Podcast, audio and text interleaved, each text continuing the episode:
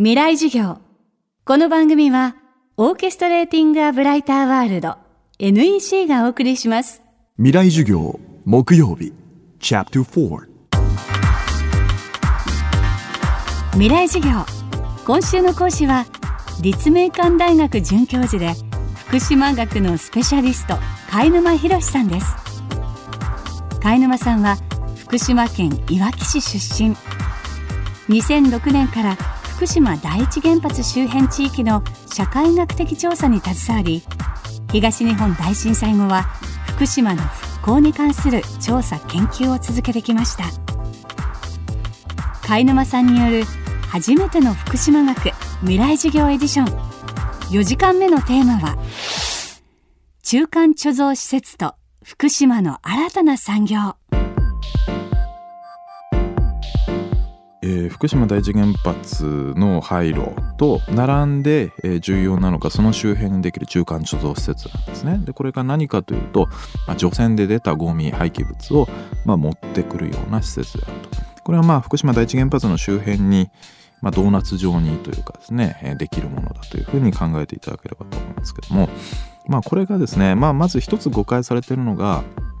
全然進んでいないと、まあ、土地買収がま数パーセントしか進んでいないんじゃないかとかって言い方されます。確かに事実ではあるけれどもまた別な事実もあるんですね、えー実は多くの場所も8割以上がですね地権者がまあ現場の調査をしていいよと。つまり、まあ、これから現場中間貯蔵施設にするかどうかまた最終的な契約合意までは至っていないけれども、えーまあ、そういう検討もしていこうかという段階に入っているということなんです。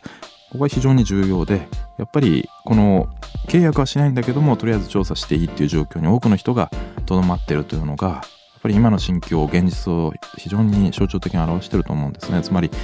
まあ別にあんな土地どうでもいいわって思ってたらすぐに売るのかもしれません、まあ、あるいは絶対に売らないという思いがあるんであればまあそもそも調査も始まらない。でもその間にいるわけですよねやっぱり復興のためには未来を作るためにはあそこの土地を中間貯蔵にしていくということはみんなのためになるだろうという方もいるし一方ではなかなか踏ん切りがつかないなと、えーまだ迷いたいと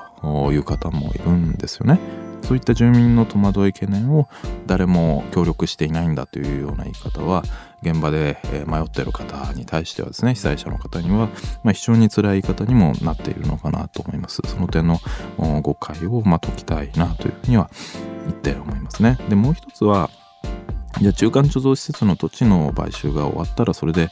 全部進むのかというとそうではないと。まあ、一つはやっぱりそこに大量の東京ドーム17杯分というふうに言われますけども廃棄物が入ってくる、まあ、その時にそれを輸送したり管理したりするというところでいろいろまた新たな課題は出てくるでしょう。一応国はですね震災からあまあ30年で30年以内にですね福島からその廃棄物を外に持っていくというふうに言っています。とまあそれを実現するんであれば多分今からですねもうすでに5年経っちゃってるわけですから今からどういうふうな策を取りながら、えーまあ、その言ったことをですね実現するかということをやっぱり議論を今からしておくべき点というのがあるのかなとそういったことがまあ重要だと思っています。除染や廃炉など難しい課題が山積する一方で福島には新たな産業の芽が生まれつつあると貝沼さんは言います南相馬の方ではロボットテストフィールドといってですね、まあ、かなり大型のロボットも含めてロボットが、まあ、例えば遠隔操作で動くかとかですねドローンが大きな広いフィールドで実験できるような場というのができます。でもちろんですね福島第一原発の廃炉でロボットが必要だというところから発動は始まってるんですけども実際はまあそれだけではなくてですね介護ロボットとか農業用ロボットとか、まあ、そういった技術を使いたいという企業とか研究者とかそこをぜひ使ってくれということで動いているんです。でこれってまあ非常に面白い話でやっぱり福島といったらま原発福島第一原発どうすんのということが問題であるというふうに外から見えると思います。じゃあ廃炉技術って何なのかっていうとそれは原発の専門家とかメーカーとかだけが頑張ってればいいという話じゃないんですね。実は今現場で動いてるものの、まあ、一番働いてるロボットの一つは例えばドローンであったりとかですね。あるいはスマートフォンが乗っかっている、まあ、キャタピラー付きの、まあ、かなり原始的なロボットだったり、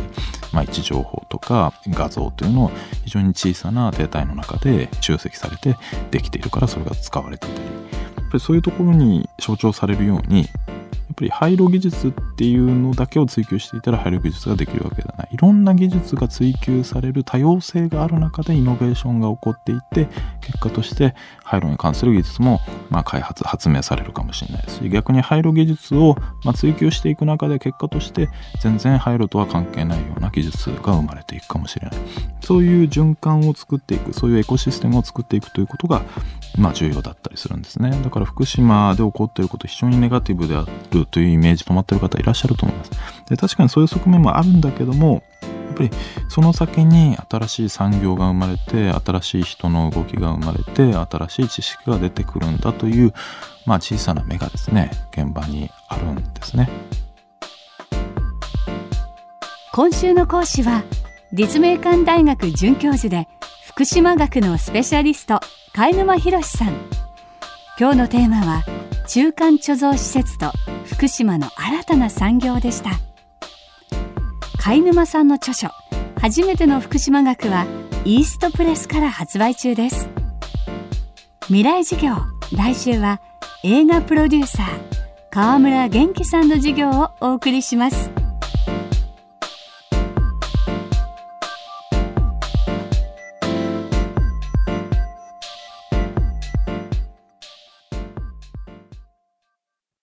未来授業この番組はオーケストレーティング・ア・ブライター・ワールド NEC がお送りしました。